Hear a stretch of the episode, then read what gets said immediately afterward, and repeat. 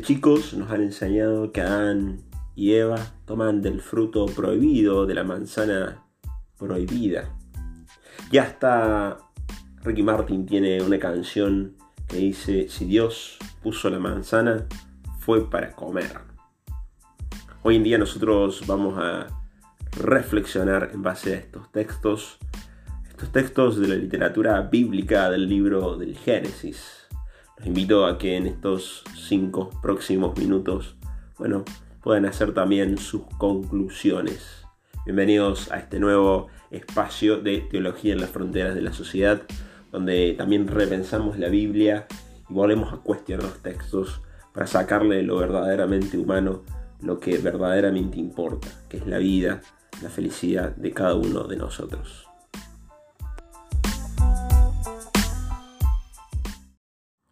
Del libro del Génesis, capítulo 2, versículos del 8 al 9, capítulo 3, versículo 2 y versículo número 22. En el libro del Génesis encontramos la primera parte, la creación, la creación como obra maestra de Dios la creación tanto de todo el universo junto con el hombre y dentro del universo, por supuesto, la Tierra. He aquí una nota interesante. Hoy nosotros nos vamos a dedicar a ver los árboles, porque en el capítulo número 3 del libro del Génesis, árbol tiene un especial protagonismo junto con la serpiente. Recordemos algunas cuestiones muy interesantes. El libro del Génesis es un libro que está dentro de un tipo de literatura, de un tipo de escritura que se llama literatura mítica, es decir, lo importante dentro de los mitos es el contenido, el mensaje que nos quiere decir.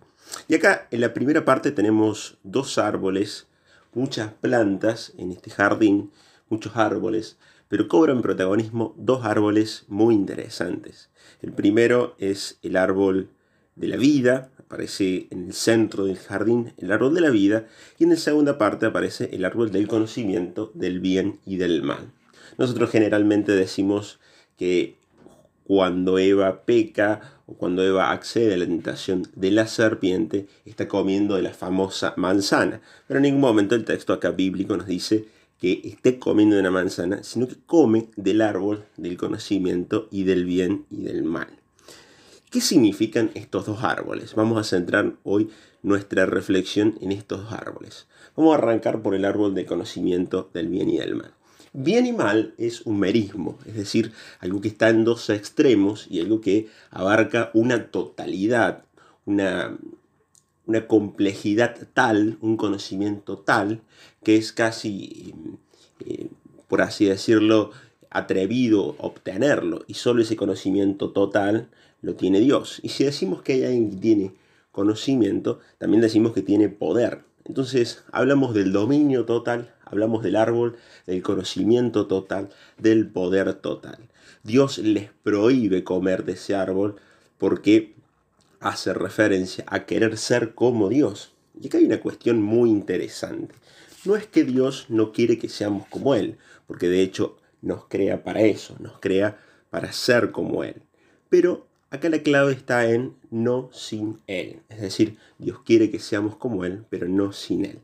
La serpiente lo que va a buscar es que nos separemos de Dios y tratemos de buscar nuestra felicidad, tratemos de buscar ser como Dios sin Dios, obteniendo todo el poder, todo el conocimiento, queriendo sobrepasar a aquel que nos ha amado por sobre todas las cosas. Y es como así accede em, Eva y después Adán a esta tentación de querer ser felices, de querer buscar la felicidad pero fuera de Dios, de querer buscar la felicidad no en Dios, sino de una manera egoísta, y centrada en uno mismo, sin referencia a Dios y sin referencia a los demás, sin referencia al, al hermano. Llama la atención ya por último en el número 22 que Dios dice, es el hombre ya uno como, de nosotros en el conocimiento del bien y del mal. Ahora solamente le falta echar mano al árbol de la vida, tomar, comer y vivir para siempre. Por otro lado tenemos este otro árbol, que es el árbol de la vida, que también estaba junto con el árbol del conocimiento del bien y del mal. Pero el árbol que representa la vida de Dios, el árbol que representa el amor que Dios nos quiere dar en toda nuestra vida. Qué lindo poder reflexionar en base de esto y preguntarnos, ¿de qué árbol nosotros tomamos o echamos mano? ¿Dónde buscamos nosotros la felicidad? ¿Buscamos la felicidad en el amor de Dios? ¿Buscamos la felicidad en la vida de Dios? ¿O buscamos la felicidad queriendo dominar a los demás, queriendo sobrepasar a los demás, queriendo buscar ser mejores que los demás y no teniendo en cuenta al hermano, no teniendo en cuenta lo que, lo que le puede lastimar. Dios acá lo que busca y lo que ha buscado en su proyecto es que seamos felices y que seamos felices con Él, que seamos felices en su amor.